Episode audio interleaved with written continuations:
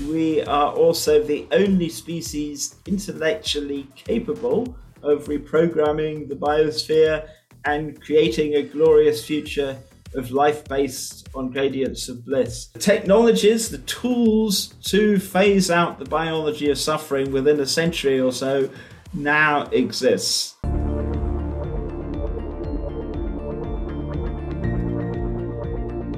Le podcast Humain demain. Salut à tous chers abonnés, on se retrouve pour un nouvel épisode de la série de podcast Humain demain en collaboration avec l'AFT, l'Association française transhumaniste. À travers cette série, notre but est d'explorer l'avenir technologique de l'humain. Pour chaque épisode, je vais recevoir des chercheurs, scientifiques, philosophes, politiciens ou encore artistes, ainsi qu'un membre de l'AFT ou un de leurs collaborateurs en tant que co-animateur. C'est un épisode particulier puisqu'il sera en anglais. Et oui, nous recevons notre premier invité anglophone, et pas des moindres puisqu'il s'agit de David Pierce, philosophe britannique, cofondateur du World Transhumanist Association avec Nick Bostrom, aujourd'hui appelé Humanity Plus. C'est un des fondateurs de la pensée transhumaniste, donc c'est un honneur de le recevoir sur ce podcast. Il se focalise tout particulièrement sur l'aspect qualitatif de la vie humaine et les moyens que nous pourrions développer pour améliorer les aspects positifs de la condition humaine et réduire la souffrance. Mais il ne s'arrête pas à l'humain puisqu'il plaide pour une réduction significative de la souffrance à travers le monde vivant. Ses travaux les plus connus se nomment The Hedonistic Imperative et The Abolitionist Project, que nous allons bien sûr décortiquer avec lui. Bien sûr, nous sommes conscients que tous nos auditeurs ne sont pas à l'aise en anglais, c'est pourquoi la conversation sera entièrement sous-titrée. Par contre, ce n'est possible que sur YouTube, donc si vous écoutez la version audio depuis une application de podcast, et que vous ne comprenez pas l'anglais, je vous invite à passer sur la version YouTube de l'épisode. Et vous aurez aussi l'opportunité d'apprécier notre fort accent français. Marc Roux, président de l'AFT, va m'accompagner en tant que co-animateur. Salut Marc. Bonjour Gaëtan. En 2017, lors de la conférence euh, Transvision, David Pierce a proposé aux représentants du mouvement transhumaniste qui étaient réunis à Bruxelles le slogan Super longévité, super bonheur, super intelligence. À quoi il a même ajouté euh, ce jour-là super société. Et ce slogan, il a souvent été utilisé euh, depuis lors. Il indique que après la lutte contre le vieillissement, qui est maintenant bien engagée, il me semble, la deuxième priorité des transhumanistes est ce que certains appellent le moral enhancement, difficile à, traduire. Le fait de développer suffisamment les neurosciences et les neurotechnologies pour pouvoir travailler sur nos émotions afin d'alléger la souffrance dans le monde et de maximiser le bien-être. David Pierce est depuis longtemps à l'avant-garde de ceux qui encouragent ces efforts. Moi, je fais partie de ceux qui sont d'accord avec lui. Je me dis, à quoi bon vivre beaucoup plus longtemps, même en bonne santé, si ce n'est pour vivre plus heureux et en meilleure harmonie avec les autres et le monde? Alors David va nous exprimer sa pensée sur ce genre de questions. Sans plus attendre, voici notre conversation avec David Pierce. So thank you, David. I'm very happy to be uh, to have the opportunity to speak with you. Uh, you're our first English guest, and uh, and I, am very pleased that it's it's it's you. Uh, I've been following your work for, uh, for quite some time now, and uh, so I'm delighted to be speaking with you. Uh, and I, I, think the first question I'd like to ask you is um, to start with some definitions. Especially in philosophy, I think it's important to define the terms. you consider yourself a negative utilitarian. Could you explain what it means, and maybe also the word utilitarianism? Very good to be with you. Hi. Um, negative utilitarian, uh, negative utilitarianism is just a fancy way of saying that I think our overriding moral obligation is to minimize and prevent suffering. That having fun, having you know glorious time, it's all very well, but pleasure should never be derived at the expense of others. Uh, most people, when they think of utilitarianism, they think of Jeremy Bentham. Uh, and this idea, this kind of symmetry of pleasure and pain. And it's intuitively uh, very compelling that uh, not merely should we be trying to minimize suffering, but we should also try to maximize happiness.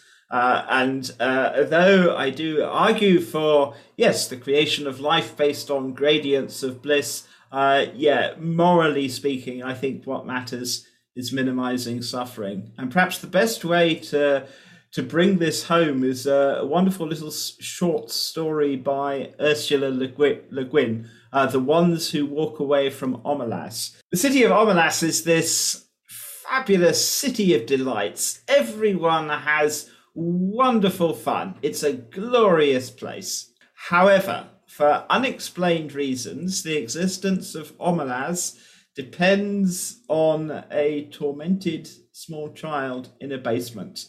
The citizens of Omelas, they know that the existence of their fabulous city of delights depends in some unexplained way on the existence of this tormented child, but nonetheless, they reckon it's a price worth paying. After all, compared to millions of people having fun, having a wonderful time, one person suffering, one small child, it's trivial in comparison. However, within the fable, there is a small number of people who refuse uh, to pay the price, and they are the ones who walk away from Omelas. And as a negative utilitarian, that's what that's what I would do. I would walk away from Omelas rather than be complicit in the abuse of even a single child. For my part, uh, I would like to, ask you if you, uh, you want to uh, give us uh, your definition of transhumanism. It's simplistic, but I'll give it a stab. I define transhumanism in terms of the three supers super longevity, super intelligence, and super happiness. And each of these three supers uh, needs unpacking. Super longevity this is the basic idea uh, that humans are biological robots, and just as silicon robots can be repaired and upgraded indefinitely, the same ultimately is going to be true out of organic robots. And transhumanists believe in defeating the biology of aging realistically, large numbers of people alive today are not going to make the transition to eternal youth. So, as a fallback strategy, transhumanists urge the use of cryonics. Some of us even uh, urge opt out cryonics and maybe opt in uh, cryothanasia too. I mean, this would be the idea that at the age of 75 or so on, that one would be uh, suspended and reanimated at some at some future date. But anyway, that's the first of the big three supers: super longevity, super intelligence. This is another term that really does need uh, unpacking. Some people imagine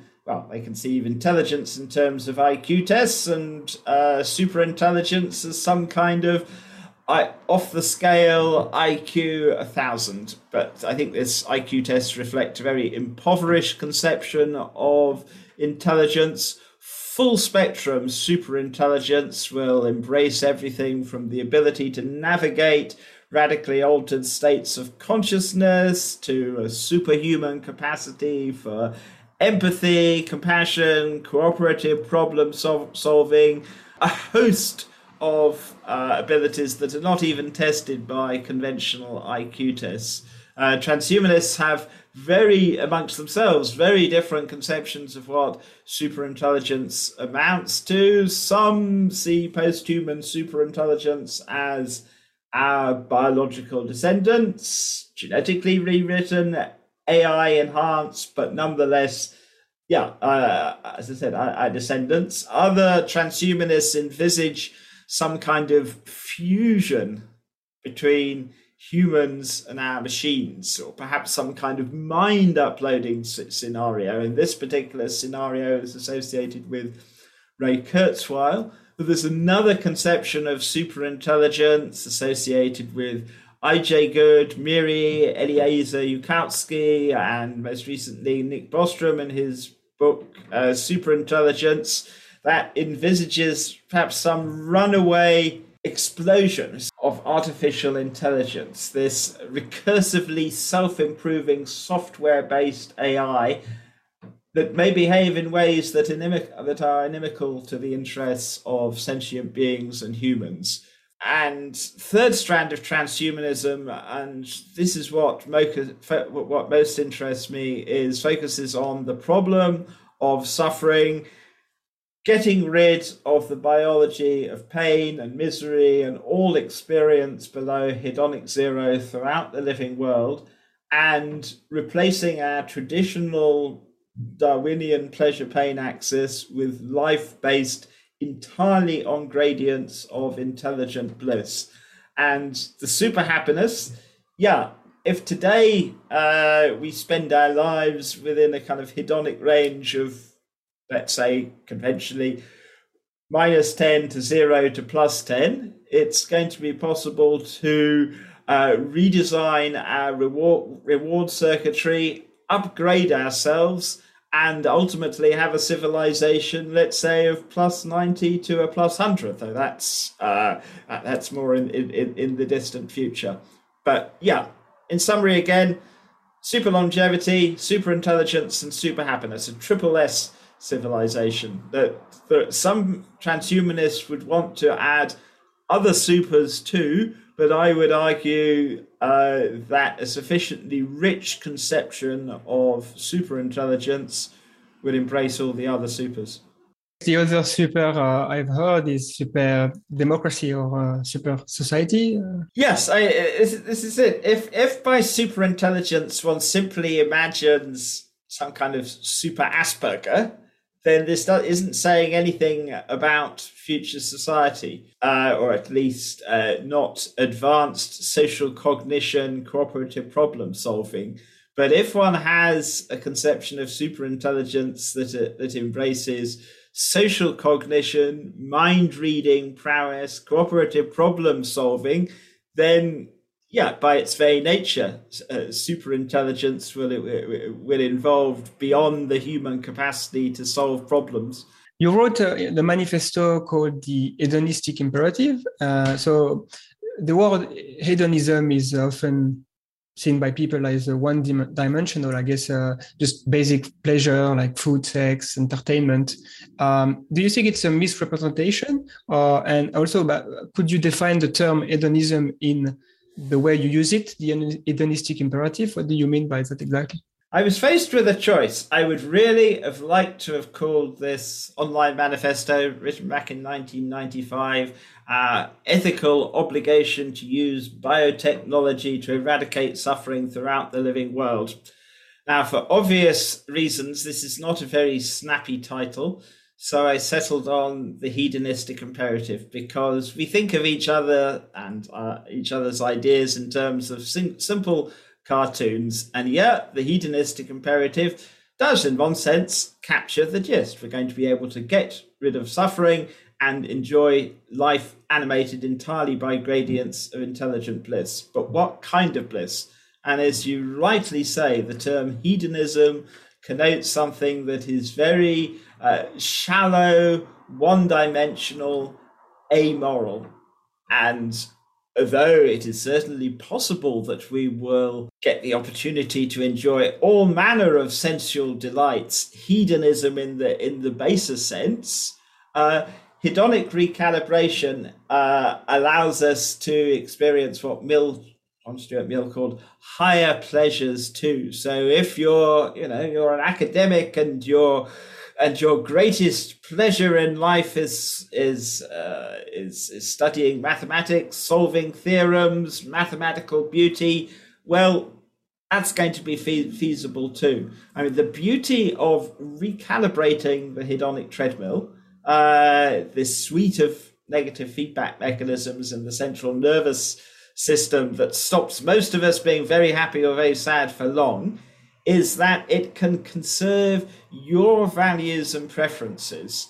Uh, and uh, yeah, as I said, when I speak of the hedonistic imperative, I'm not asking anyone to buy into my conception of paradise and the good life.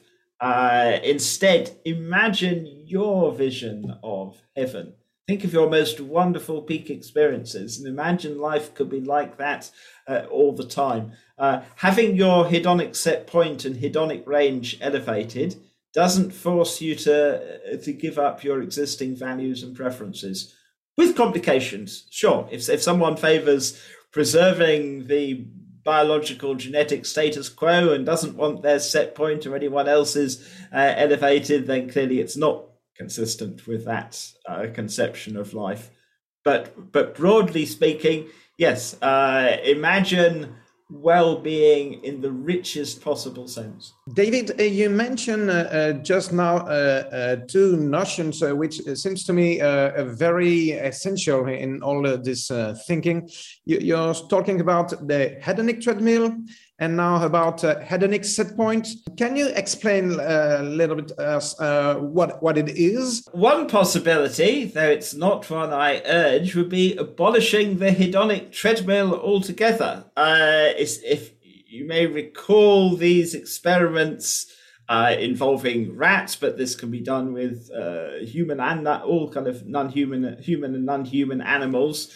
Placing electrodes in the reward circuitry and enjoying uniform uniform bliss. And this would abolish the hedonic treadmill, but it would also abolish uh, essentially life and civilization as as we know it. Uh, wireheads don't want to have baby wireheads. Uh, if if if you're experiencing uniform bliss, you lose critical insight, social responsibility.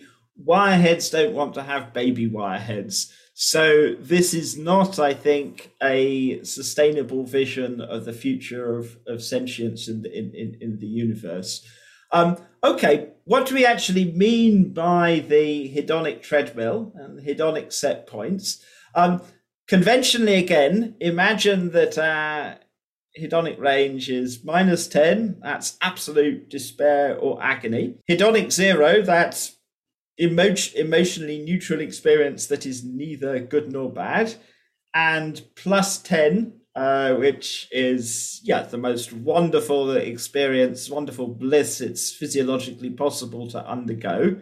Uh, for evolutionary reasons, most of us have some kind of hedonic uh, thermometer. The approximate hedonic set point for most people is either a little uh, above or a little little below uh, hedonic zero.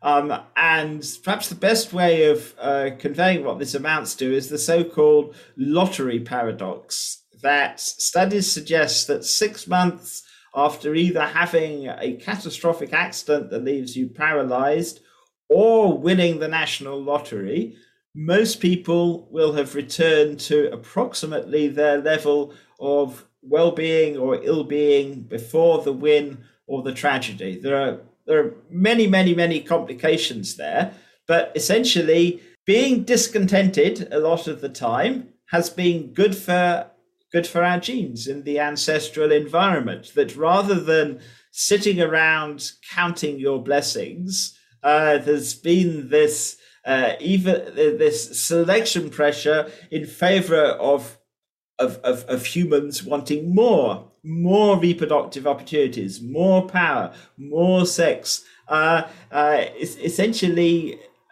anxiety, sometimes depression, uh, resentment, all kinds of nasty Darwinian emotions were fitness enhancing in the ancestral environment. And we still have the hedonic treadmill operating today, that there is no evidence that on average, most people's default level of well being or ill being differs from that of our ancestors on the African savannah. One only needs to look at the rates of mental illness, divorce, uh, depression, mental health, all this environmental reform, all this socio political form over the hundreds of years vast increase in standard of living, and yet, on average, most people are no happier than their ancestors on the African savannah. But what is different now is that mastery of our genetic source code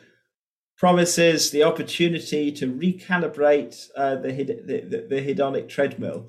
I should probably say that there is considerable variability amongst humans. Some people, as we know, are temperamentally depressive. They spend almost all uh, their life below hedonic zero. In many cases, the hedonic the hedonic treadmill still functions after a fashion. Some of their days are, are less bad uh, than others, but nonetheless, yeah, it, it, it, essentially they live in a very bleak place. Other people, hedonic outliers, they have a very high hedonic set point. Once again, unless they're clinically manic or something, uh, yeah, some of their days are even better than others, but they fluctuate, let's say, sort of plus seven or plus eight. And uh, I think our ethical goal should be to ratchet up hedonic set points and eventually hedonic range until eventually we abolish any form of experience below hedonic zero. Uh, indeed, I think one can foresee a time, a future time, the world's last experience below hedonic zero. But this this won't per se abolish the hedonic treadmill, but instead, uh, hedonic set points will be much higher and hedonic range will be much higher. When we talk about suffering, there's something that comes to mind is usually uh, Buddhism, who you know has a strong focus on reducing suffering um, especially the the non-metaphysical uh, part of Buddhism, which is not about uh, karma and this kind of thing. Uh, are you sympathetic with Buddhism, and do you think there is a connection with your um, with your proposal and philosophy? Yes, I mean sometimes I would describe myself as a, a secular Buddhist. Uh, one or two problems there. Uh, if one claims to be a secular Buddhist, one can be fairly confident someone will say, "Aha." you haven't understood the true meaning of Buddhism. But nonetheless, uh, Buddha uh, said, or is, is, is, plausibly supposed to have said, I teach one thing, and one thing only suffering and the end of suffering. Uh, uh one needn't be a negative utilitarian or a secular Buddhist or, or anything like that to support phasing out uh, suffering. But Buddhism is, is, is clearly, uh, you know, one of the world's great religious traditions. There are a number of differences, though, uh, be- between ending suffering, as I would uh, conceive it, and the Buddhist the Buddhist conception. Uh, Buddhists locate identify suffering with with, with desire, uh, frustrated desire. Frustrated desire can certainly cause a great deal of suffering, but if you look at the very happiest people alive today, often they have the most desires. Uh, and uh, if you look at, we, we touched on a little earlier, wireheading, strictly speaking, putting electrodes in the mesolimbic dopamine system isn't activating the pure pleasure centers taking heroin does something like that. Rather, what happens is that the little rat, or in some cases the is the human, is experiencing a frenzy of desire and anticipation. Uh, uh, and when we're looking towards the future, yes, it is possible to imagine a world of tranquility and peace in which people don't have uh, many desires to speak of. But it's also possible to conceive of a transhuman and post-human world where people have even more desires, hypermotivation, a tremendous sense of purpose, things to be done. This is what amplifying dopamine function does. And so, yeah, we're going to be in a position to choose not merely hedonic range and hedonic set points, but also our approximate level of motivation or tranquility. Now, if you're a kind of if you're an anxious, stressed person, the idea of of meditative bliss, of not having any desires, might sound appealing. But other people, that just sounds like uh, depression. It sounds boring. They associate the good life with going out, having fun, doing things, challenges and we don't have to choose. Essentially, the dials can be tweaked. You're a, a moral realist. Yes, uh, I'm a realist about value. I think suffering really is bad. Uh, that it's mind dependent, but biological minds are part of the fabric of reality. And I mean, here, here, here is here is an analogy. Something like phenomenal color. Phenomenal color doesn't exist outside minds. It's uh, it's subjective, but nonetheless, it is part of reality insofar as you believe that minds are identical with with the brain. And yes, as insofar as I know anything at all, I know that my suffering is bad. My agony and despair is bad. That the very nature of agony, despair, built into it is this normative aspect. This ought not to be the case. And if you're skeptical, try plunging your uh, hand into boiling water or so, something like that. Built into the very nature of the experience uh, is that it is bad. Now, the the moral anti-realist uh, might say, "Well, yeah, I accept that your experience uh, is is bad for you, but it's not necessarily bad for me." Uh, to which I would uh, respond that we shouldn't identify, uh, we shouldn't confuse our epistemological limitations, the fact that I can't directly access your experience, with some metaphysical truth about the world. Poetically, the Borg knows something that we don't. That, uh, yeah, simply because I cannot access your suffering doesn't mean to say by its very nature it's not inherently bad.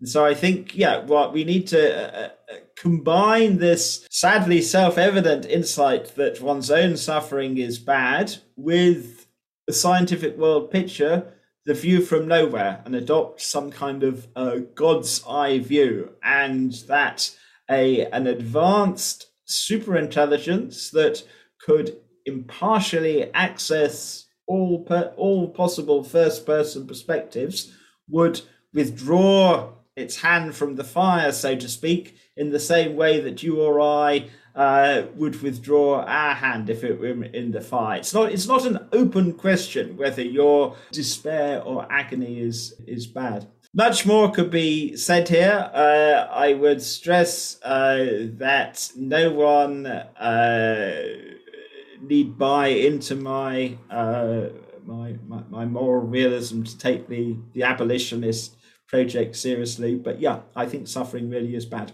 That's the, the point. I, I think um, uh, what you were saying uh, are uh, drawing some uh, lines to the what you call the abolitionist uh, project. Can you tell us what will be the maybe the ideal roadmap to implement this abolitionist project? We already have an organization, an international organization that enshrines a version of the abolitionist project in its founding constitution and that is the World Health Organization.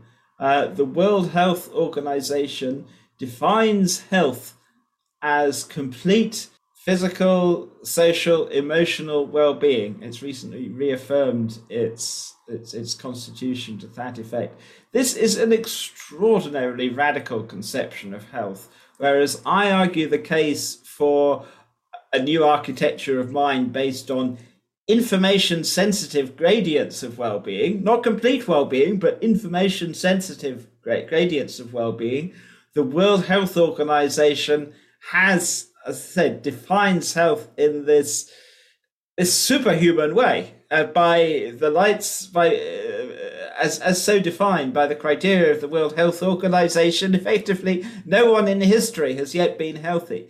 Now the only way uh, to achieve anything remotely approximating good health as defined by the World Health Organization is biological genetic intervention. And I think the World Health Organization needs to be lobbied.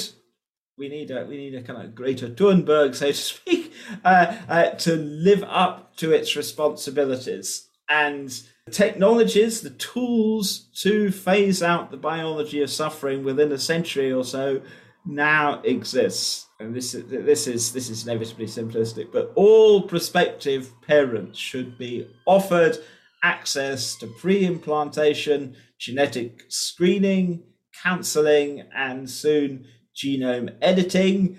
That parameters such as pain sensitivity, and hedonic set points are in principle amenable to genetic control.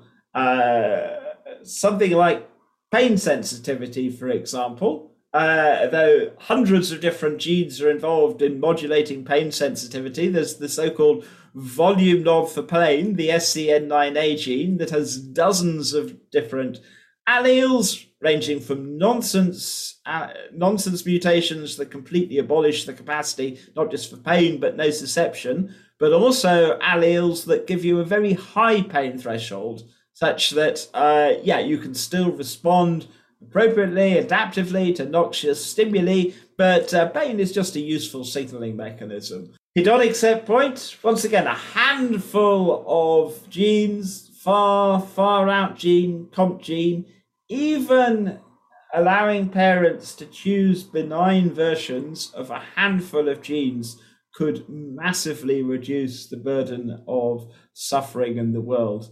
Uh, and I think we need to recognize that uh, something like depression is as least as terrible in terms of quality of life as the well known uh, genetic diseases such as cystic fibrosis. And all parents should be encouraged to be responsible. That if you're going to bring new life into the world, you have a moral obligation to maximize the opportunity for your child to flourish. Uh, and that today we just there's a kind of genetic crapshoot, whereas in future, uh, yeah, it's it, it's going to be possible to choose approximately the default settings uh, for well-being for your future children. As I, said, I mentioned, a hundred-year plan to defeat the biology of suffering. Sadly, that is not my prediction. I sadly predict that hundreds of years of suffering still lie ahead um, because most people are not yet willing to uh, to adopt a biological genetic strategy. But if we don't adopt a biological genetic strategy to defeat suffering, then yeah, the hedonic treadmill will still grind. Uh, and that if, if if we don't upgrade our reward circuitry, then thousand years, ten thousand years from now, our descendants will be sort of look around. Yes, all these fabulous delights, and yet we're not happy. You was uh, telling us uh, about the, the, the, way to try to lobbying, for example, uh, the uh, World Health uh, Organization. How does curing specifically aging will fit with uh, the abolitionist project in general and the hedonic imperative? Whereas we can, with existing technologies, foresee ways to get rid of suffering. Current understanding does not allow us to defeat the biology of aging, hence the need for a, a, a twin track strategy. Now, some ethicists, at least non transhumanists, uh, would, would, would, would query uh, prioritizing aging. But if you ever visit an old age people's home or have uh, an elderly relative who suffers from dementia, Alzheimer, or just the so called normal process of healthy aging, aging is a source of tremendous suffering. And uh, yeah, uh, a long term goal should be to defeat the biology of aging to ensure that everyone can enjoy indefinite healthy lifespan. But I think a twin track strategy is absolutely essential that telling older people that science is going to find a cure for aging sometime after you're dead is is cruel which is why I would very much like to see a regulatory change that allows opt out cryonics so that you can uh, essentially visit uh, grandpa in the in the cryonics tank. Uh, whether uh, great great grandchildren or post-human superintelligence will actually decide it is ethical to reanimate people who are suspended is another question. Uh, sure, whatever whatever uh, cause them to die. All their ills and infirmities could be cured. But there are questions about the nature of identity. That if you reanimate someone but massively uh, increase their hedonic set point, hedonic range, you upgrade their body, in what sense is it the same person? But nonetheless, I think cryonics offers to defang death that instead of simply crumbling away, people should be suspended. What about uh, the, the ethical and even social consequences uh, of uh, improving our, our hedonic set points? Uh, I mean, um, okay, uh, we can agree uh, that uh, uh, individually it could be a, a good uh, thing. We can feel it like a, a good thing. But what at a social level and, and, and in general, from an ethical uh, uh, point of view, uh, is there no, no, no problem, no questions? One likelihood of radically shifting hedonic set points upwards is actually to get more active citizens. This is the opposite of the Huxley Brave New World scenario in which everyone is kept happy uh, on Soma on Soma that happiness is the recipe uh, for subordination. Other things being equal, happy people, they're more likely to engage in the world, they're, they're, they're less likely to uh, engage in subordinate behavior. In terms of the long term consequences of, of hedonic uplift, sociologically, it is impossible for me to envisage. I mean, I've speculated. I once answered a, Quora question: life and the year th- three thousand, but it, it's it's it's it, it's fanciful. Uh, I can't tell you what what life will be uh, like uh, 100, 200, 500 years uh, from now uh, without the biology of suffering. Um, but I yeah, uh, I would simply say that think of your conception of the good life. Everything you would like to do, you'll still be able uh, uh, uh to do it with a much higher hedonic set point.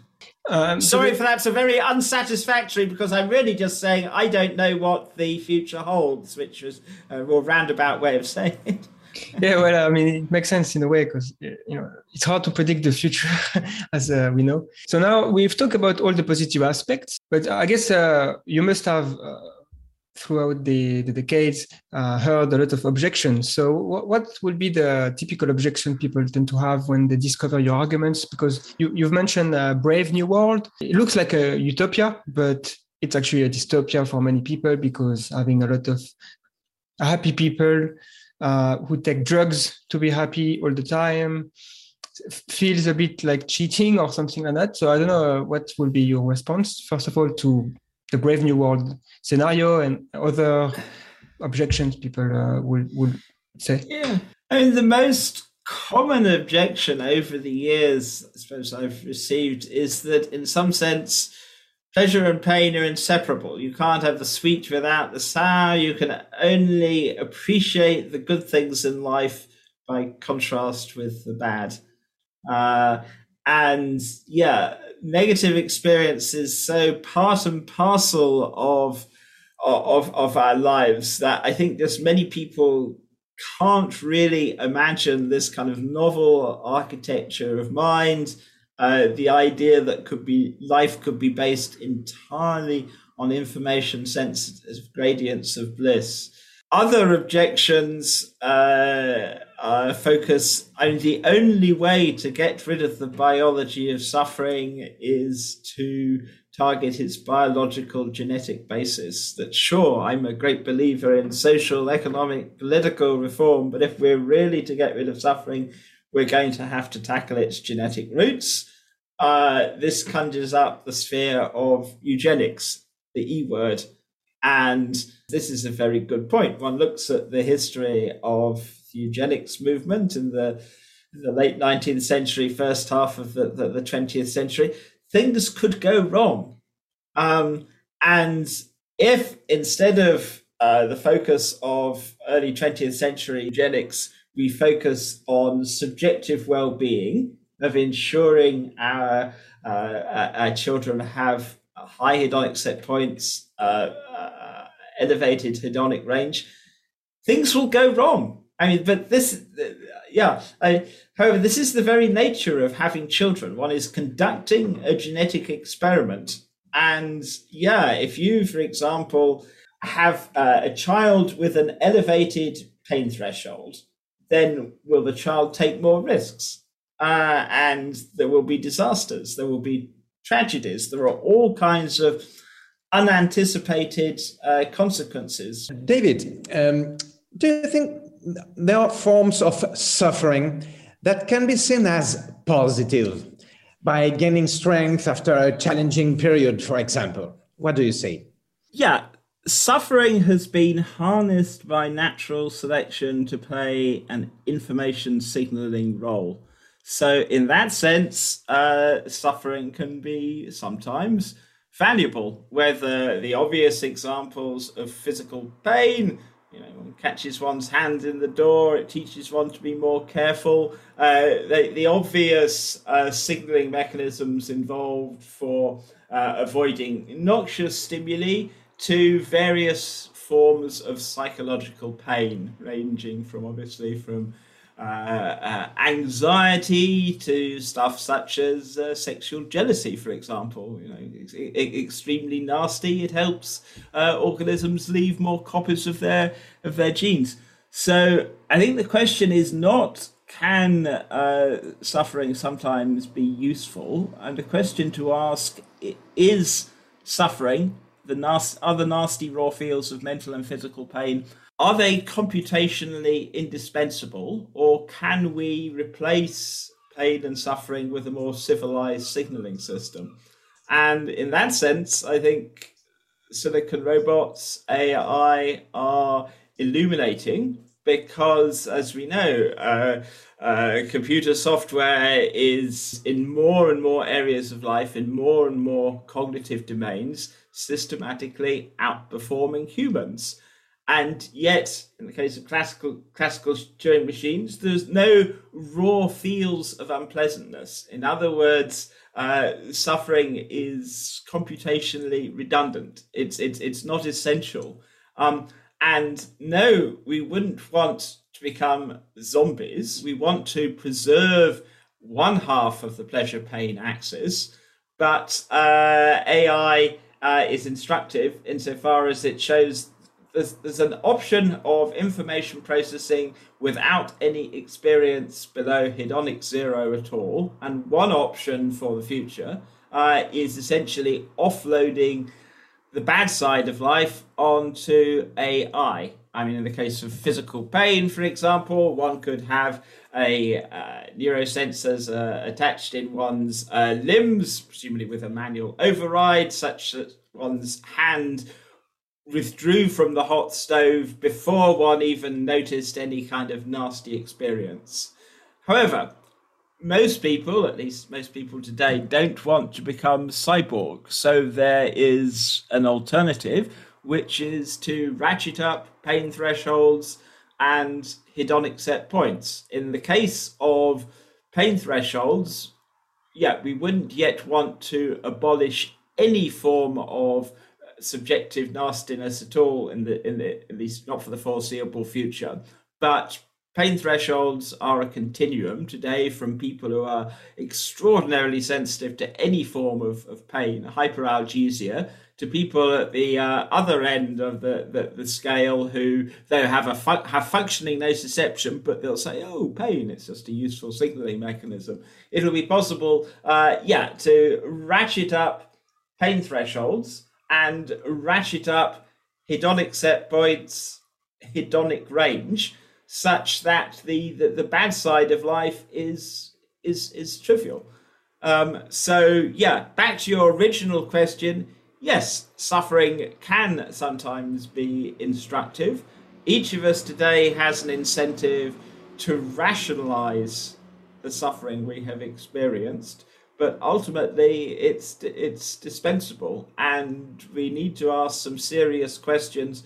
Do we want to bring more life and suffering into the world or do we want to create a more civilized signaling system? Yeah that makes sense. It's a little bit like uh, trying to justify death sometimes we say uh, death give meaning to life but um, uh, at the end i think life gives meaning to life and and uh, suffering uh, we, because we think we can't avoid it, it's part of you know the the world, the universe.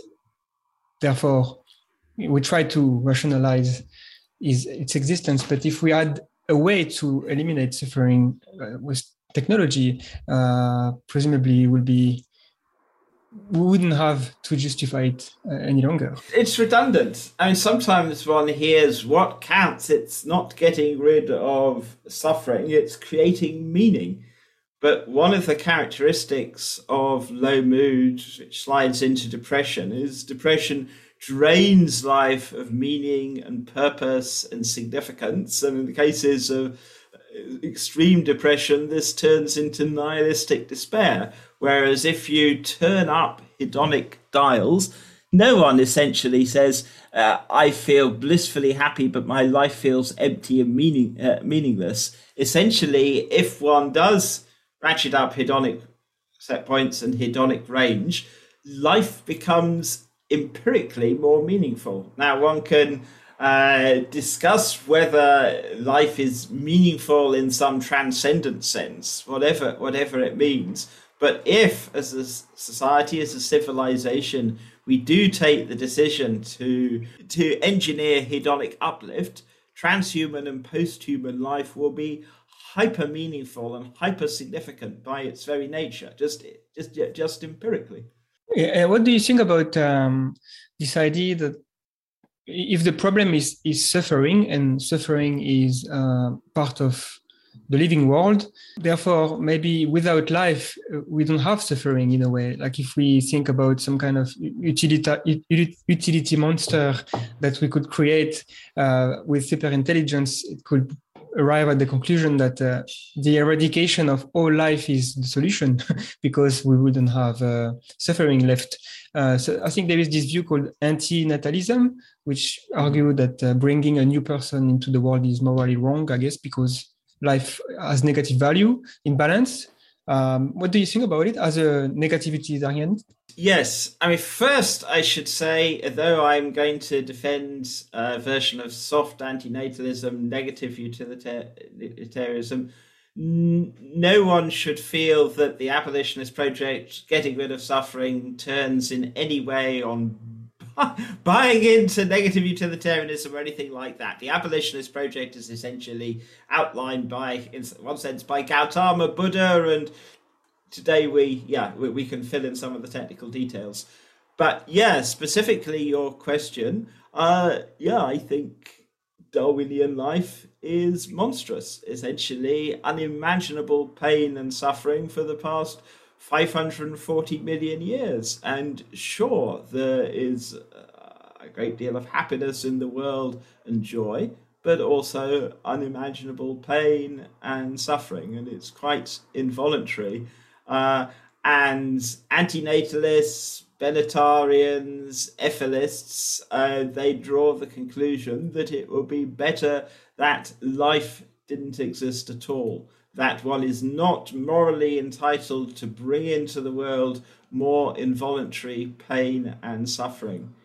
Um, I've got a lot of sympathy uh, for this view, but antinatalism is not technically feasible because one has to consider the nature of selection pressure. Uh, if socially responsible people choose not to have children, what one is doing is creating selection pressure in favor of those people who think we have an obligation to go forth and multiply. And for evolutionary reasons, involuntary childlessness uh, causes a great deal of suffering.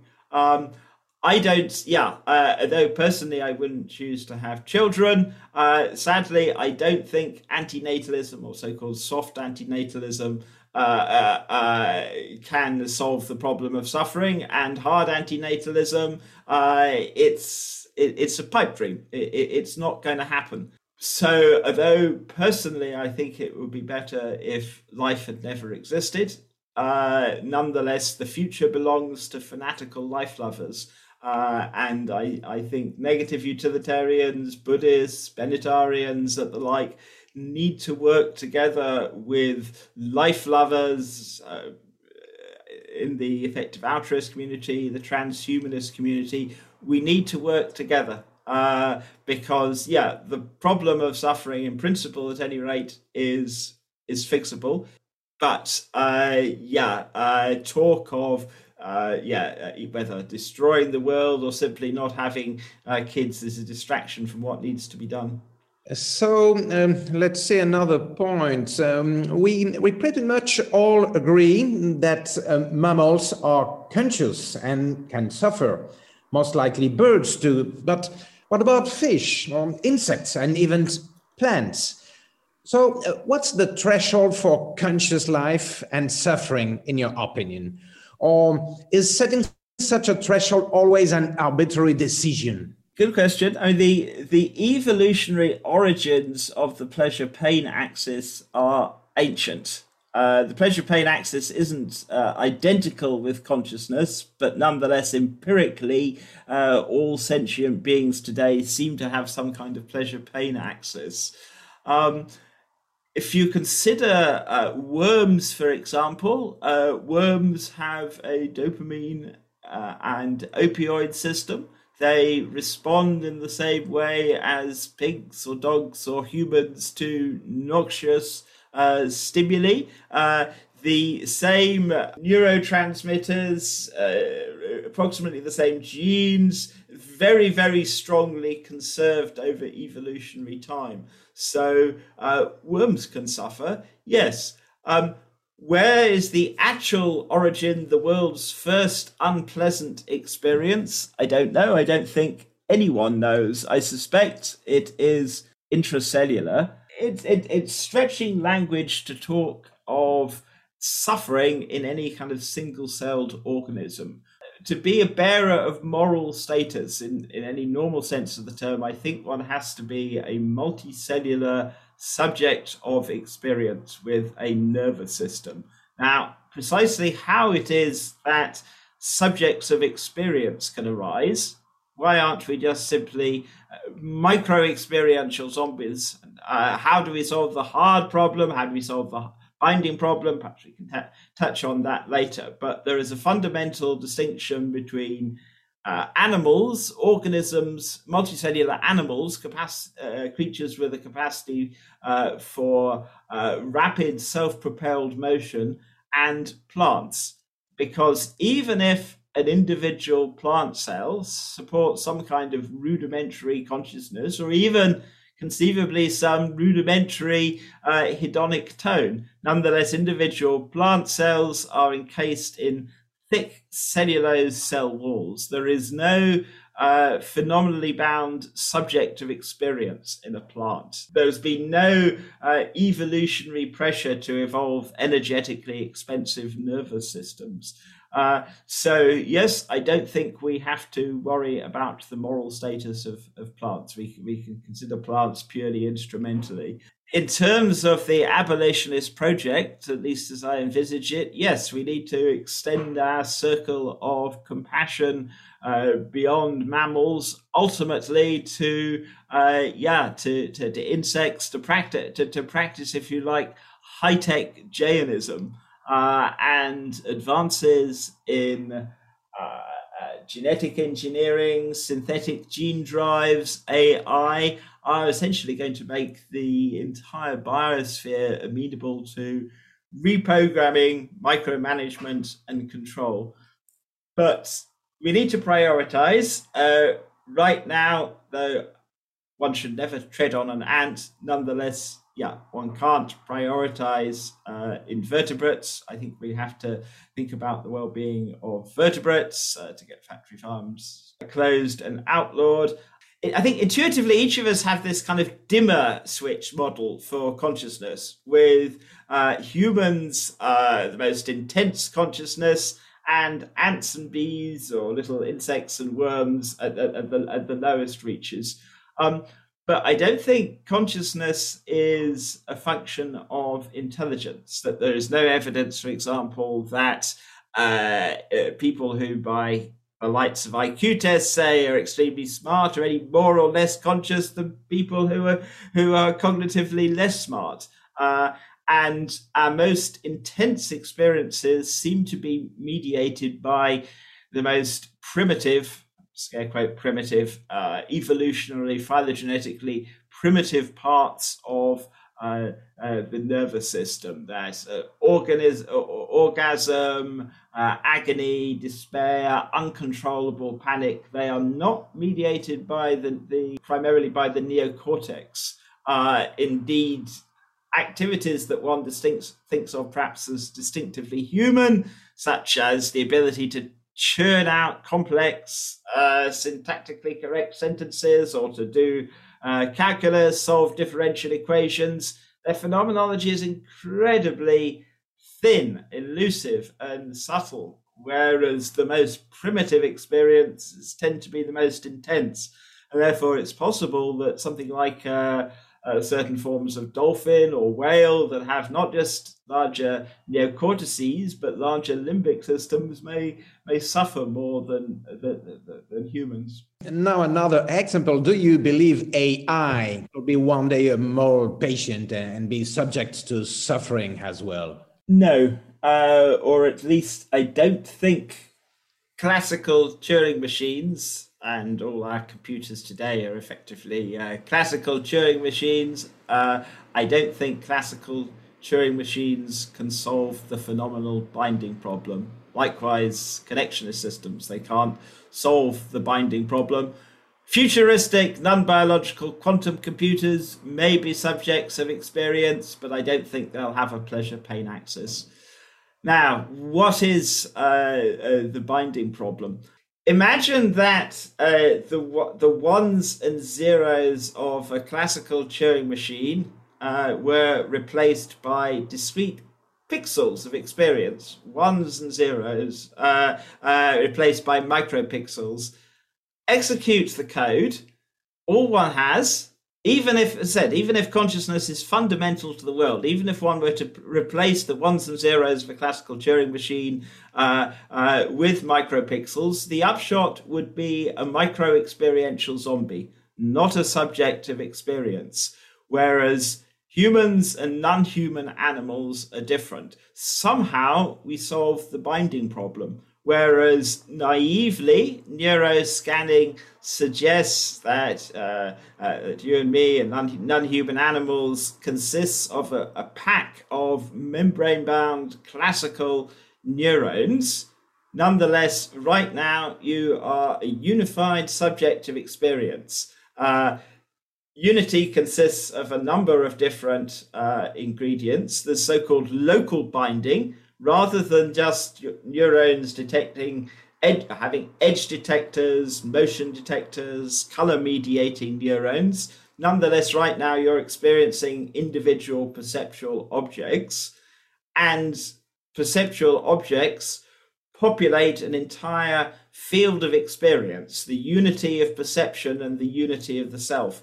And this is extraordinarily computationally powerful. Phenomenal binding has been the basis of the success uh, of biological animals over the past 540 million years. The ability to run a real time, egocentric virtual world simulation. And one of the ways to appreciate just how computationally, functionally powerful binding is is to look at syndromes in which binding partially breaks down. I stress the partially. Someone with simultanagnosia can only see one object at once. Someone with cerebral akinetopsia or motion blindness can't experience motion. They might be able to see a pri- uh, uh, lions in the distance, then lions a bit nearer, and then lions in front of them. But they can't actually see a pride of uh, uh, approaching lions, or someone with uh, florid schizophrenia. They don't actually have any kind of unified self. Um, or someone with uh, integrative agnosia. They can see, uh, it's a very rare syndrome, but they can see a handle, uh, a br- uh, uh, some bristles, but they couldn't see a paintbrush. That's a, that's a real example. So phenomenal binding is incredibly computationally powerful. No one knows how we actually do it. It ought it ought to be impossible. Now I can certainly, though I won't unless you probe me, outline some of my ideas as to how uh, we solve the binding problem. But classical digital computers can't do it, or at least not on pain of magic a lot of people, a lot of researchers do feel uh, somehow that sooner or later our computers are going to wake up. But there is not the slightest evidence uh, that they've done so now. No one has the slightest evidence how this is going to happen in future. It would involve so-called strong emergence. I mean, imagine if the software on your Windows DOS uh, uh, uh, desktop, if its properties didn't supervene on the properties of the underlying machine code. Essentially, people who who think that digital computers are going to wake up, it, it, essentially, it's a form of faith, faith or magic. There is simply no evidence this is the case. Um, uh, this also incidentally rules out so-called uh, mind uploading. This is the idea that it's going to be possible to scan, digitize, and upload you to a, a less perishable medium. What about futuristic quantum computers? Uh, if, like me, you take a version of quantum mind seriously, then yeah, it is conceivable that some futuristic, non biological uh, quantum computer could be a unitary subject of experience, but I don't think there's any evidence that this subject would support uh, a pleasure pain axis any more than it would support uh, phenomenal green. Complications here it is uh, likely that we're going to be incorporating uh, neurochips. Neuralink may be very underwhelming at the moment, but uh, sooner or later, yeah, uh, neurochips uh, are coming. So there, I think there will be some partial, and I stress partial, fusion of humans and machines. But I think our neuronal core is is is, is going to be maintained for uh, the foreseeable future. Yeah, I guess you think um, one key element for consciousness is is quantic, somewhat, somewhat uh, like I think Roger Penrose uh, as a theory. There, there, there are two questions to consider here. One is the hard problem. One is the other is the binding problem. If one is a conventional materialist, one has to explain how water is converted into wine, so to speak. Uh, yeah, if one takes the sta- makes the standard materialist function that quantum field theory describes fields of insentience, fields of something that's completely non-sentient, then yeah, one has to uh, explain the uh, explain the hard problem. I take seriously the so-called intrinsic nature argument uh, for non-materialist physicalism. Sorry for all this uh, jargon, but I can unpack it. The intrinsic nature argument is essentially that physics is silent about the intrinsic nature of the physical, uh, the fire in the equations, that physics gives us an exhaustive or nearly exhaustive formal account of uh, the world, uh, uh, quantum, essentially quantum mechanics, quantum field theory, and this explains the uh, success of science. Uh, but the actual intrinsic nature of the physical, what the formalism of quantum field theory describes, science is silent on the intrinsic nature of a field. Uh, and people who take the intrinsic nature argument seriously would say that the world's fundamental quantum fields are no different in their intrinsic nature inside and outside your head. And what makes you special is the way that the stuff of the world, when you're awake or dreaming, is bound into subjects of experience. Yeah, right now uh, your mind is running uh, an egocentric world world world simulation. You're uh, a, a subject to experience, and so this is the mystery of binding. But if one takes the standard materialist line, then yeah, there is this explanatory gap and no one knows. There's been no progress in in closing the uh, exp- uh, the explanatory gap since since Democritus. Uh, so I'm very undogmatic about it, but my working assumption is some form of non-materialist physicalism. I'm skeptical of the Penrose Hameroff orchestrated objective theory of consciousness because uh, it involves new physics. I am very skeptical of any modification of the unitary Schrodinger dynamics. I think quantum mechanics is essentially uh, complete. Uh, uh, and my working assumption, as I said, here I should stress that I'm completely out on a limb, and no one who uh, who is worried about the problem of suffering should feel the need to buy into any of my idiosyncratic ideas on the nature of mind.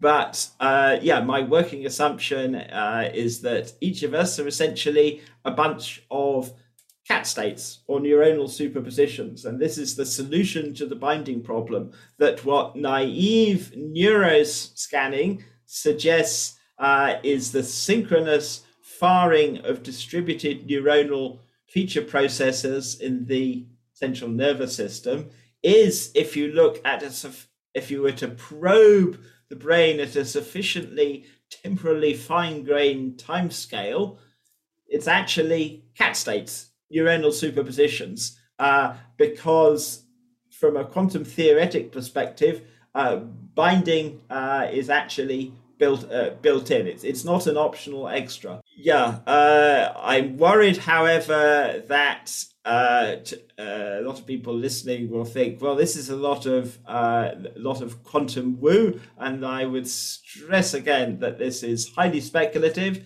It's a testable. It's it's a testable conjecture. If someone says phenomenal binding is non-classical, it's not a philosophical opinion. It's ultimately uh, a scientific scientific issue that can be settled by experiment, by molecular matter wave interferometry.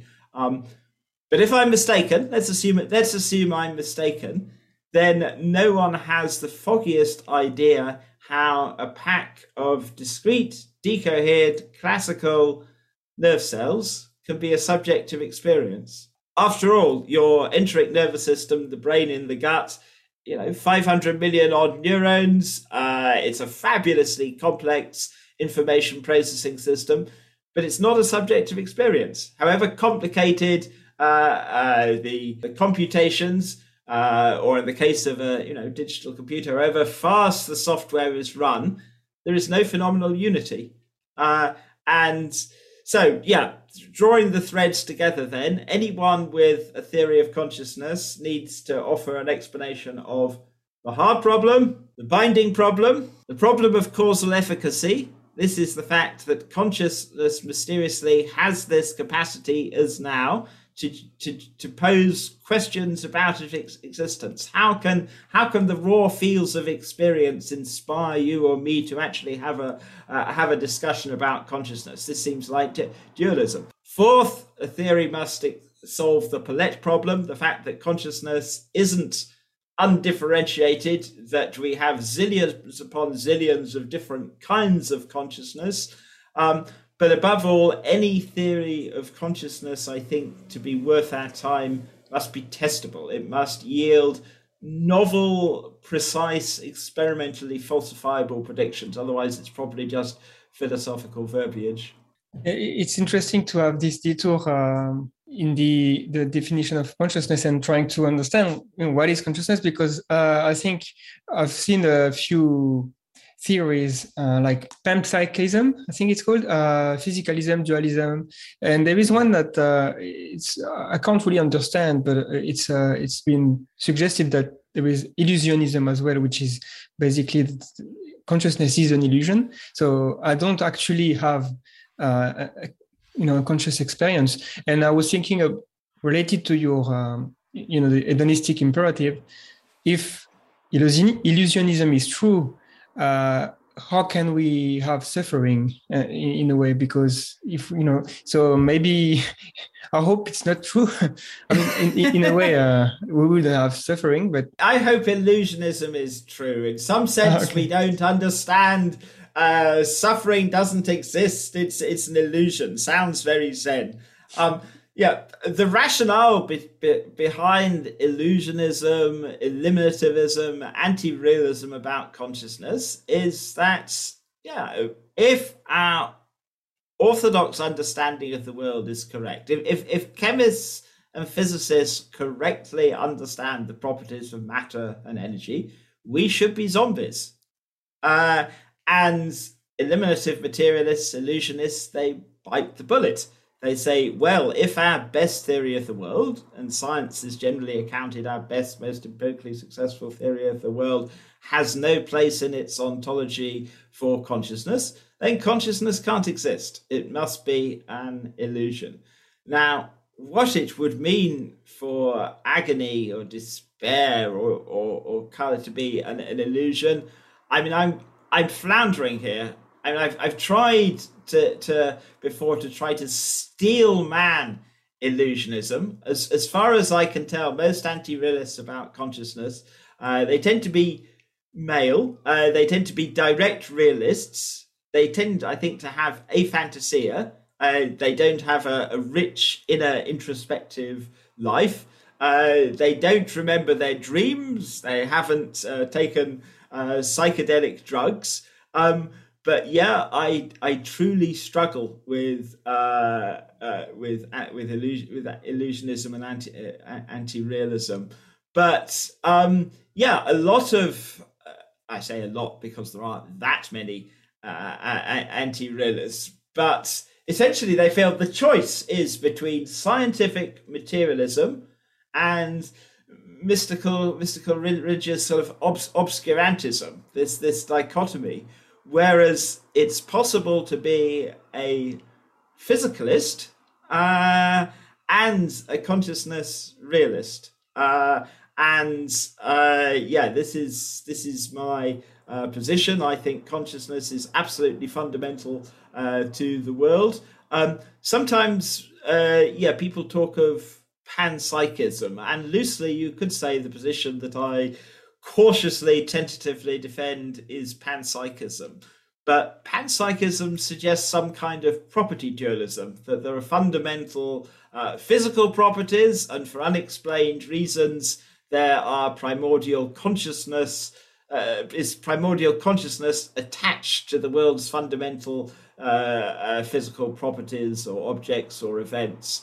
Um, However, uh, the view, the intrinsic nature argument, non materialist physicalism, suggests that experience, primordial experience, is the intrinsic nature of the physical. It's what the formalism describes. Um, and yeah, this is counterintuitive, but the only tiny part of the world to which one has direct access is one's own conscious experience, one's mind and its world simulation. And yeah, it's experience, it's it's, it's consciousness, and maybe what differentiates differentiates us and other animals isn't consciousness per se, but the way it's it's put together in our world simulations. And yeah, that would be my tentative view. Back to the question of suffering, you mentioned that uh, one of the biggest more imperative of our time is to shut down factory farming, which I, I, agree. What do you think is the most likely scenario that you the planet will become vegan uh, and adopt plant-based option, or uh, that technology will bring something on the market that you know is in, in the same way as um, electric cars are kind of bringing something appealing for people who like to drive cars. So it's kind of solve the pollution problem lab grown meat seems to be uh, uh very prom- promising. What, what, do you think about lab grown meat? Would you would you try it if, if you have it, uh, you know, uh, presented to you? And uh? I've never tasted meat myself. I'm a third generation vegetarian or, or vegan, so the very idea of meat, corpses, abused animals, I find utterly disgusting. And yet, at the same time, I'm aware of the fact that most people don't have this response. So I think uh, yeah, it would be good uh, to invest time and resources in systematically developing and commercializing lab grown meat, cultured meat. Branding is really important, uh, though it could be genetically engineered to enhance flavor, texture, and so forth. Uh, it is tactically it's best not to do so, to stress how it is natural, naturally inspired, much more so uh, than the products of factory farming. Part of me is extremely impatient, just as if someone suggested that we shouldn't outlaw child abuse until we have effective robots or child robots or, or that they didn't that they didn't suffer. And likewise, the idea that we should not outlaw factory farms and slaughterhouses until we have uh, uh, uh, cultured meat products at the supermarkets, I find repugnant. Yet, well, I think we need to be extremely hard headed. Moral revolutions do happen, but given my yeah history provides abundant evidence of this. Uh, any moral revolution that involves personal self sacrifice, I suspect, is doomed to fail, or at least highly likely to fail. And so, yeah, it's fantastic that meat substitutes are being uh, uh, produced. But yeah, I very much hope that the cultured meat revolution soon unfolds. That once you have two options in the supermarket or a restaurant, the, the cruelty free cultured option and uh, the traditional uh, the traditional option that involved horrendous suffering and killing, I think most people will go for the cultured meat animal products option. And once most people have made the transition, I think with a great deal of moral indignation, then factory farms and slaughterhouses uh, will be will be closed. Slaughterhouses are probably the weak link in the whole apparatus of exploitation. The, a French animal uh, rights organization pioneered the shuttle close all, all slaughterhouses movement. And there was this astonishing poll conducted by the Sentience Institute. I didn't believe it at first, um, but apparently the results have been replicated. When Americans were asked whether they favored closing, uh, phasing out slaughterhouses, 47% said yes. And the sheer, they weren't asked, would you become vegetarian or vegan? Would you favor, uh, you know, uh, ending this, uh, uh, ending slaughterhouses? And so, although today it might be re- unrealistic uh, uh, having a referendum to close slaughterhouses. What if there were a referendum um, saying that all slaughterhouses should be closed by the year 2030? This would mean zero personal inconvenience to consumers today. It would give an extraordinary commercial uh, incentive uh, for firms to develop uh, cultured meat and animal products, and it is just about within the realm of political feasibility. I mean, people are prepared to say yes to all manner of things if they're you know su- sufficiently distant. Uh, increase taxes to uh, combat global warming, yes, if it kicks in 15, 20 years time. Not, not, not an immediate problem. So yeah, uh, getting uh, factory farms, slaughterhouses ended, I think, is our most urgent moral priority. That uh, cows, pigs, uh, uh, sheep are akin to uh, small children in their level of sentience, and demonstrably in, in, in sapience. Uh, and the way to do it, close slaughterhouses. Without slaughterhouses, the whole apparatus of exploitation will, will, will collapse. I agree, and the sooner the better. Yeah because uh, it is it is difficult to to see such a suffering at an industrial scale like that. I'm going to go uh, in the future in some kind of uh, almost a space opera future where you know we fulfill our potential, spread throughout the cosmos, and we encounter living organism on another planet, uh, and presumably we have implemented the abolitionist project on earth. So the, you know pretty much suffering is has been abolished on earth. Do you think we should also spread this uh, this imperative throughout the cosmos everywhere we find life or we should just uh, leave it be?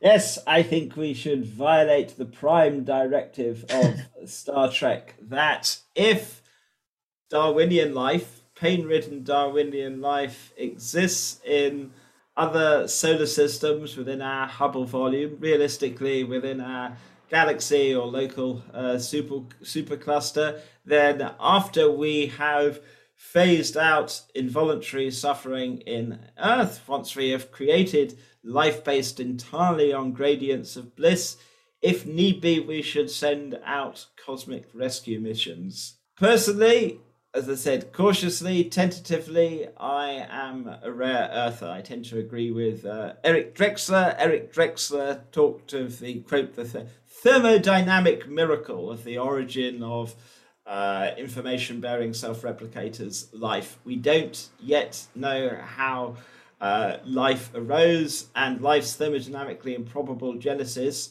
means that I personally suspect that we are uh, alone that uh, although if one, particularly if one was brought up on a diet of Star Trek, one imagines encountering alien uh, alien civilizations and perhaps yes the existence of uh, suffering ridden Darwinian ecosystems. Uh, yeah, I said I'm personally skeptical, and perhaps it is more likely that Earth originating life would actually spread suffering rather than uh, than phase it out. Yeah, what should our long term goal as a civilization be after we have got rid of uh, suffering in our, our, our, solar system? If one is a, a classical utilitarian, the implications here are extremely radical. Uh, radical. Although negative utilitarians' standard objection is, ah, wouldn't you want to destroy the world to end suffering? If you are a classical utilitarian, you presumably me believe that matter and energy should be optimized for pure bliss. And if you're a classical utilitarian, then really you should be aiming for some kind of utilitronium or hedonium shock shockwave that kind of radiating uh, out, presumably from the Earth, presumably at approximately the uh, the speed of light, spread by AI, converting matter and energy uh, into pure bliss. Now, as a negative utilitarian, I don't see any moral obligation to optimize matter and energy for, for pure bliss. I think uh, if one is a negative utilitarian, one can create life animated by information sensitive gradients of well being. Uh, and uh, yeah, this is consistent with having extraordinarily rich, vibrant, dynamical civilization. But if I were a, a straightforward classical uh, uh, utilitarian, an extremely complex civilization where everyone was sublimely happy, rich, fulfilled life, that wouldn't be enough. Uh, essentially, you've got this obligation uh, obligation to saturate uh, the cosmos with, with, with, with pure bliss. But essentially, we can keep our options open. One of the beauties of hedonic recalibration is that it can conserve people's, for the most part, at any rate, values and preferences. And that by this kind of hedonic uplift, yeah, one isn't telling people what to do, one isn't uh, sacrificing uh, your uh, values, preferences, conception of the good life on the altar of someone else's uh, vision of the good society. And so, how exactly Earth originating life will radiate throughout the galaxy, if it happens, yeah, clearly, clearly, I don't know. It could be possibly that the distances are simply too large for interstellar travel of biological organisms. I suspect eventually, I mean, vacant ecological niches tend to get filled. I suspect eventually Earth originating life will propagate out uh, outward. Alternatively, however, it is possible that once we have discharged all our ethical obligations on Earth and the solar system, that we will choose to live in immersive virtual reality in paradises of our of, of our choosing.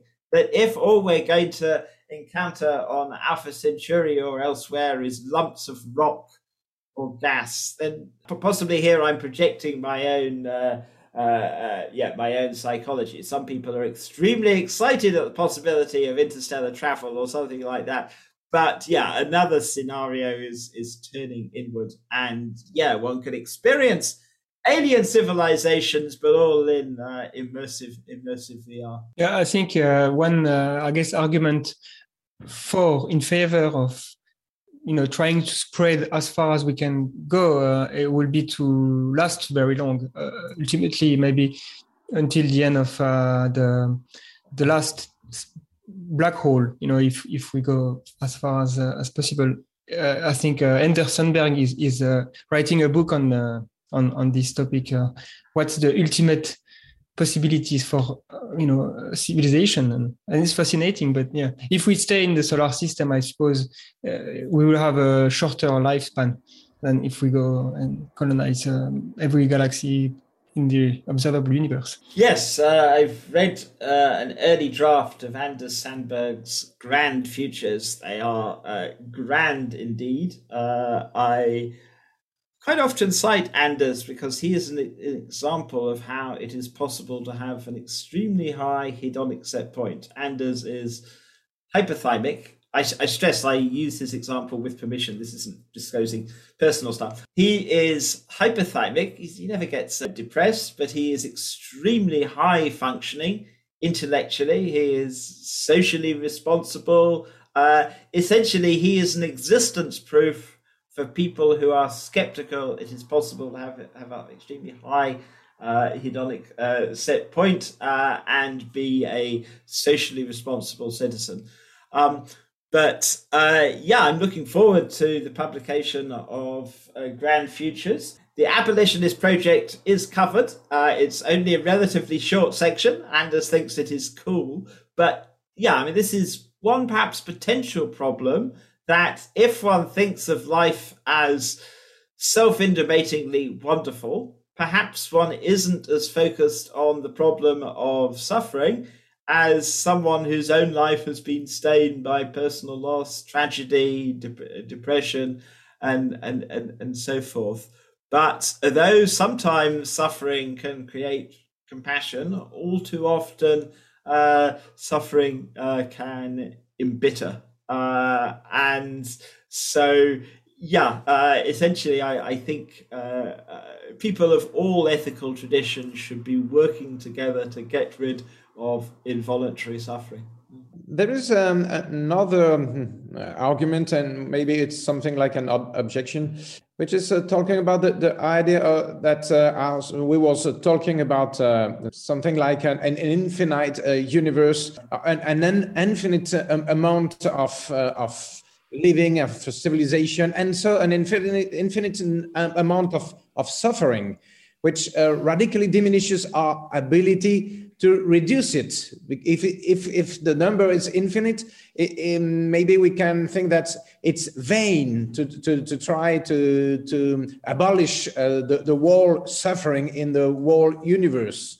Multiverse is used in different senses, but the one that most troubles me is uh, uh, the so called many worlds interpretation of quantum mechanics that was first developed by Hugh Everett back in uh, 1957 in his PhD thesis, and it is one of the leading contenders uh, uh, in terms of different interpretations of quantum mechanics. Uh, on the standard interpretation of, of, of, quantum mechanics, the wave function uh, evolves in this continuous, linear, unitary, deterministic way until an observer makes a so called observation, and this collapses the wave function. The cat, after you know, you open the box and the cat is either alive or the cat is dead. But if Everettian quantum mechanics is the case, uh, that yeah, the wave function uh, never, never collapses. And Everett's uh, conception uh, of quantum mechanics I find uh, deeply, deeply disturbing. Uh, talk of multiple branches should be treated. one needs to unpack what this this means. If if Everettian quantum mechanics is the case, ultimately there is just one big single object, the universal wave function, which is loosely speaking split, decohered into multiple quasi classical branches. Uh, and it's dispiriting because, yes, for example, there are uh, many branches of the uh, universal uh, wave function where uh, a meteorite didn't wipe out the uh, the non-avian dinosaurs. That essentially human primates didn't arise, no organisms, no uh, moral agents capable of getting rid of suffering, and in those Everett branches, presumably pain and suffering will continue indefinitely because no organisms arise that are capable uh, of rewriting their own genetic source code. Everettian quantum mechanics doesn't say that uh, the universe or the multiverse is infinite. It, it, intuitively, let's say 10 to the power 500 quasi classical branches, one's tempted to say virtually infinite. It's just beyond one's imagination.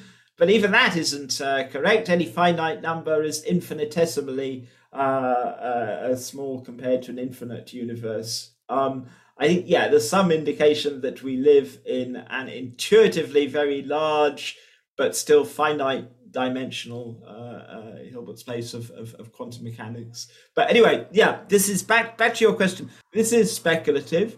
Ultimately, yeah, all you or I can do uh, is focus on what, uh, yeah, what is amenable to our control and yeah, I think yeah, our responsibility is to uh, to minimize, mitigate, and then uh, uh, yeah, prevent the very possibility of suffering in our forward light cone.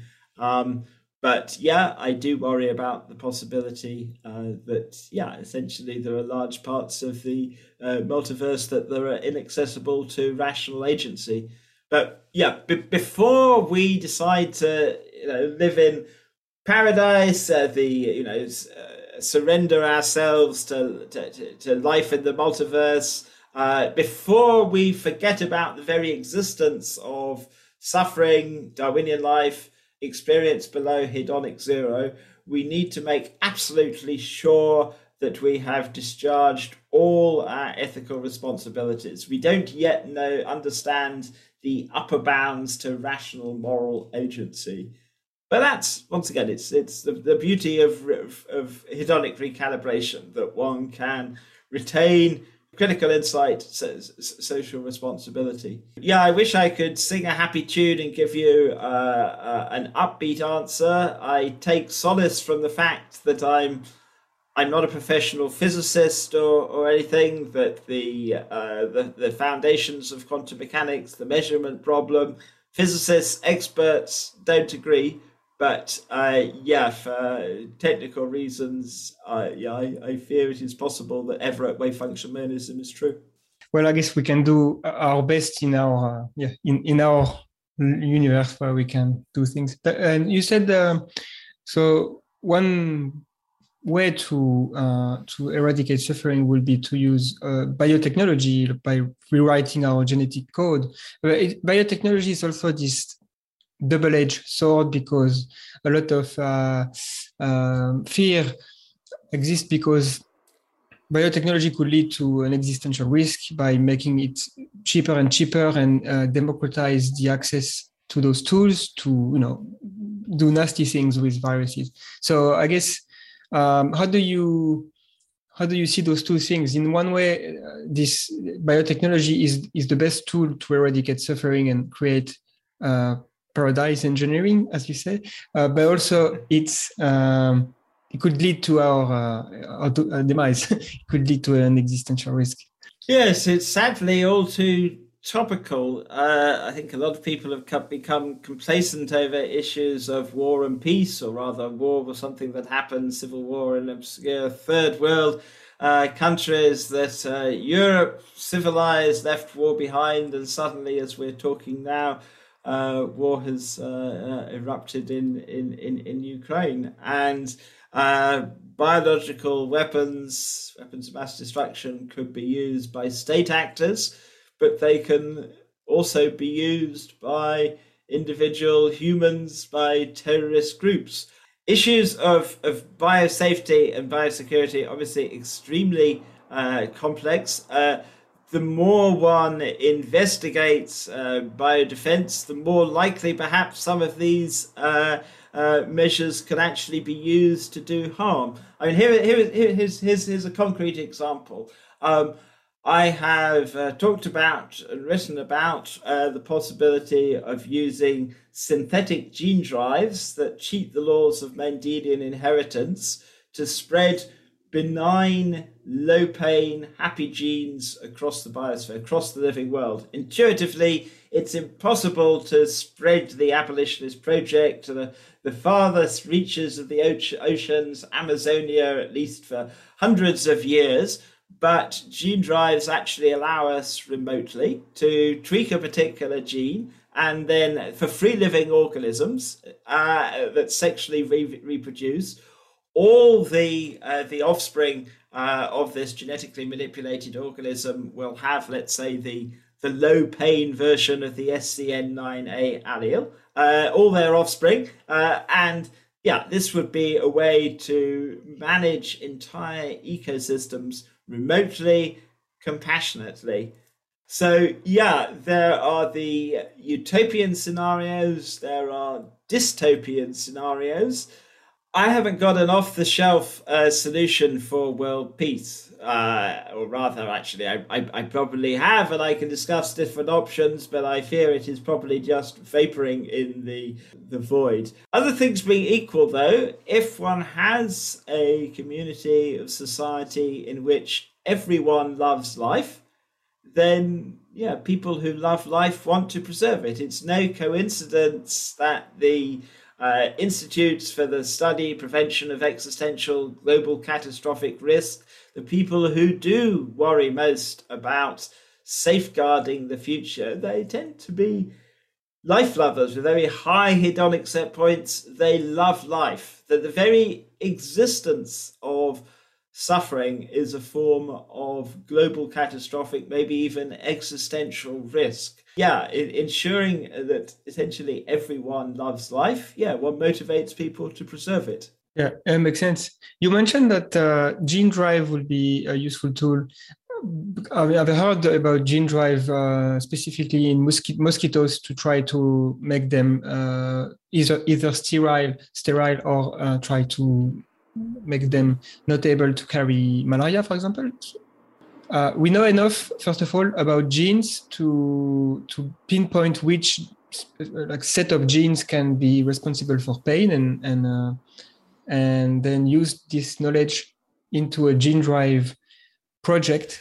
And which organism would we target? Uh, this very small um, pain processing is extremely complicated. Hundreds of different genes involved and yet there is the so-called volume knob for pain the scn9a gene and scn9a has dozens of different alleles nonsense mutations are associated with a complete absence of nociception, which is not what we want. Other alleles are extremely nasty and associated with hyperalgesia, uh, uh, exaggerated pain responses. But other uh, alleles are associated with just having uh, either an unusually high or low pain threshold.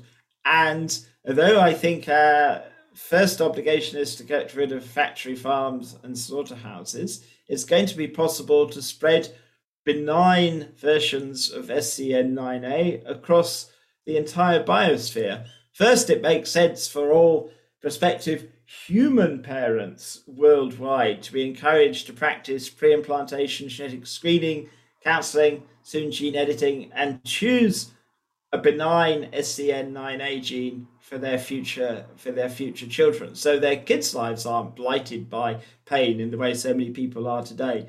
But not merely uh, humans, but non-human animals can benefit. And yeah, you mentioned uh, malaria. Uh, synthetic gene drives are first of all probably going to be used to defeat vector-borne disease in Africa. If all the offspring of a mosquito of, a, of, of the same gender, the population crashes.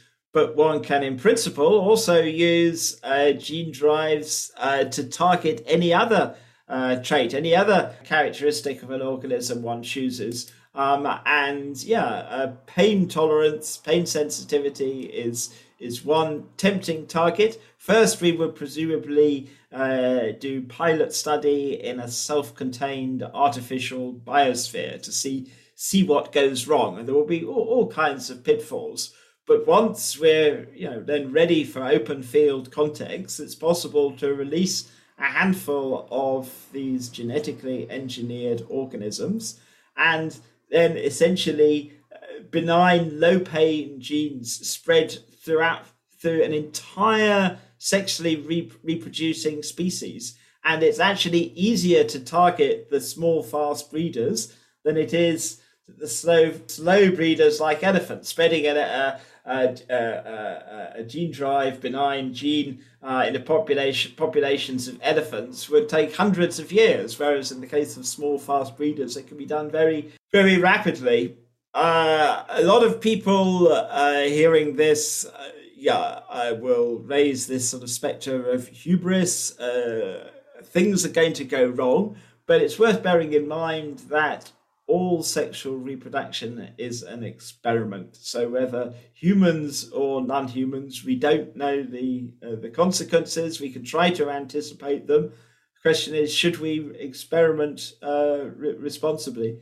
And one of the good things about gene drives is that they can spread a benign version of a particular trait, trait even if naively it would carry a fitness cost to the individual.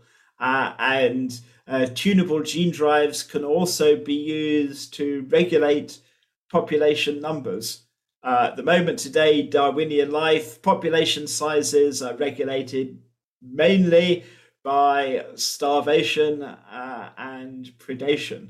But with the use of tunable gene drives, it would be possible to remotely uh, regulate population frequencies I mean, for large terrestrial vertebrates, one can use something like immunocontraception, cross species immunocontraception, but there are other tools of fertility regulation too. And essentially, the, the whole biosphere is going to become programmable. Uh, and this, yeah, all kinds of scenarios are possible. Some kind of, yeah, kind of panopticon or Orwellian totalitarian state, but this power also gives us the ability uh, to choose the approximate level of suffering or well-being of sentience worldwide.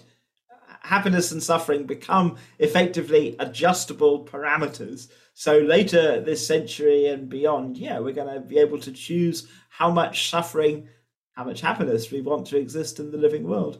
Uh, and this knowledge will also enable us to uh, create either happy or unhappy biospheres elsewhere too, looking towards the uh, uh, the medium to long term future. It makes me think of uh, of this new. I guess it's it's kind of a new philosophy or school of thought uh, called long termism, uh, which is being promoted by the effective altruism community. I don't know if you're familiar with it and if you think they are taking into consideration suffering enough, because it's usually about trying to safeguard civilization, uh, thinking very, very long term, maybe the next billion years, and see if we can maybe not predict, but uh, kind of uh, change trajectories uh, of civilization. Uh. the meaning of long termism differs depending on whether one is essentially a, Buddhist, negative utilitarian, classic, uh, uh, suffering focused ethicist, or a classical uh, utilitarian.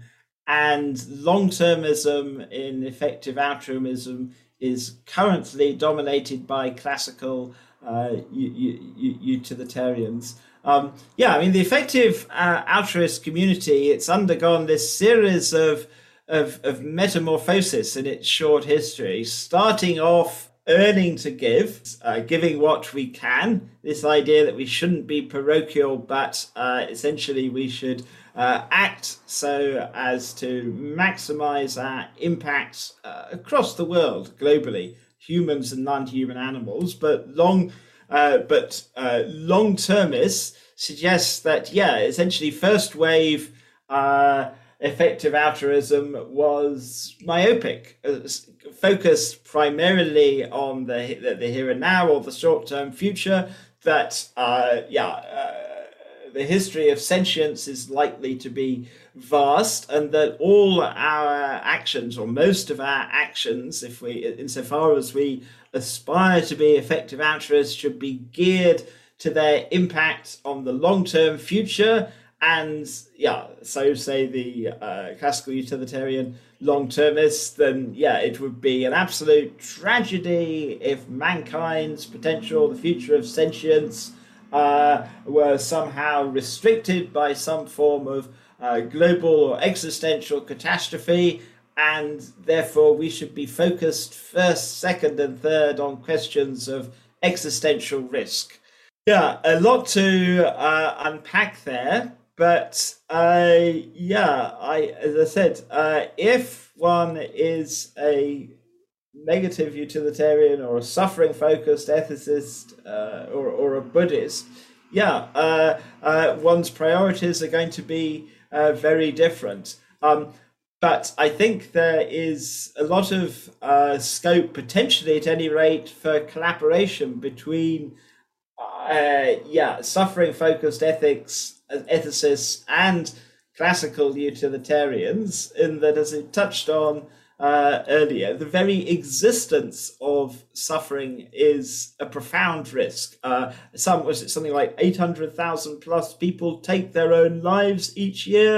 Most of them, many of them, very large minority, if, if, if not possibly a majority, would take the rest of the world down with them uh, too. Suffering gives rise to all kinds of destructive, warlike Im- uh, impulses. Um, it's not negative utilitarians that are an existential existential risk. It is the existence of suffering itself. Um, and I would hope that uh, effective altruism, uh, altruists of all the different traditions can work uh, uh, uh, together.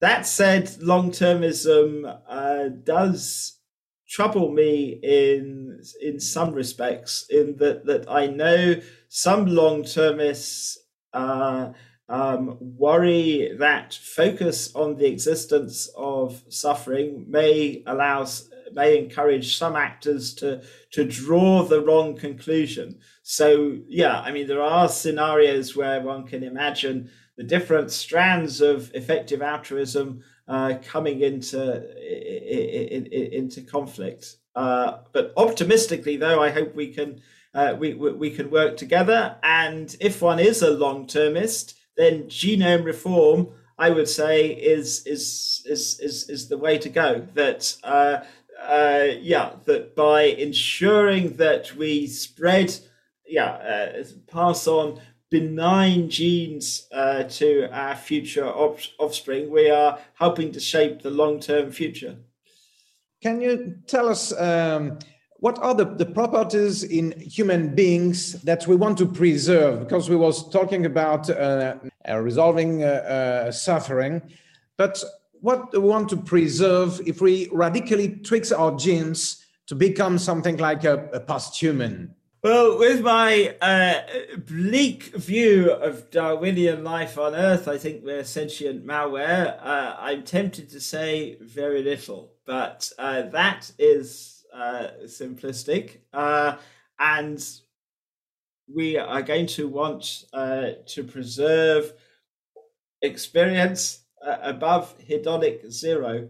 Uh, and yeah, I think life can be animated by gradients of sublime bliss. And though humans are in many ways a depraved species, Uh, a species that causes more suffering to human and non-human animals than any other, we are also the only species intellectually capable of reprogramming the biosphere and creating a glorious future of life based on gradients of bliss. In the long run, I I'm skeptical that post-humans will think that humans are worth remembering. That uh, essentially the entirety of Darwinian life will be written off like a, a, a bad dream. Maybe it will be forgotten uh, altogether but it depends how far one is looking into the future. In a slightly less uh, utopian uh, vein, one human political institution that I think is worth preserving is liberal democracy. Now, democracy, yeah, I needn't uh, needn't say is hideously flawed, but nonetheless it provides a measure of accountability and a mechanism for the peaceful transfer of power. Uh, and uh, though I can imagine transhumanist post-human civilization as radically alien um, in, in, in some ways from, uh, from human life, in terms of an alternative political mechanism, I can't see anything better than uh, democracy. And this is, yeah, extremely uh, topical as, as, as we talk when we have essentially uh, uh, an autocracy and an autocrat who has launched uh, an invasion of a, of, of a sovereign nation. Um, so yeah, goodness knows how things are going to unfold. Uh, in spite of, on technical grounds, thinking that the future will be glorious beyond our imagination. Yeah, I am scared for what's going to happen uh, this century, but let's hope my gloomy f- forebodings are confounded. All right. Yeah. Well, hopefully uh, your uh, your vision will uh, prevail and we'll uh, we'll have a paradise on on earth. Well, thank you again, uh, David, and yeah, it was uh, it was very nice to to talk to you. I've been as as I said before, you know, following your work and probably looked at every videos on YouTube you uh, oh, appeared. I never watch or listen to myself, so you have one, one up on me. but seriously, uh, Marc uh, Gaëtan, thank you once again. Encore une fois, un grand merci à David Pierce et à Marc Roux pour ce podcast, cette conversation fascinante.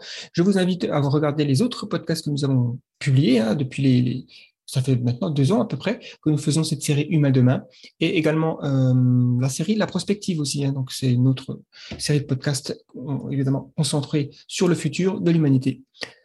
Et il y a aussi des vidéos hein, sur la chaîne YouTube, comme vous le savez, j'imagine, et aussi des documentaires sur notre site The Flares. voilà, petite euh, petite masse de contenu comme ça qui existe avec un petit logo The Flares au début. On se retrouve très vite pour un prochain podcast. À bientôt.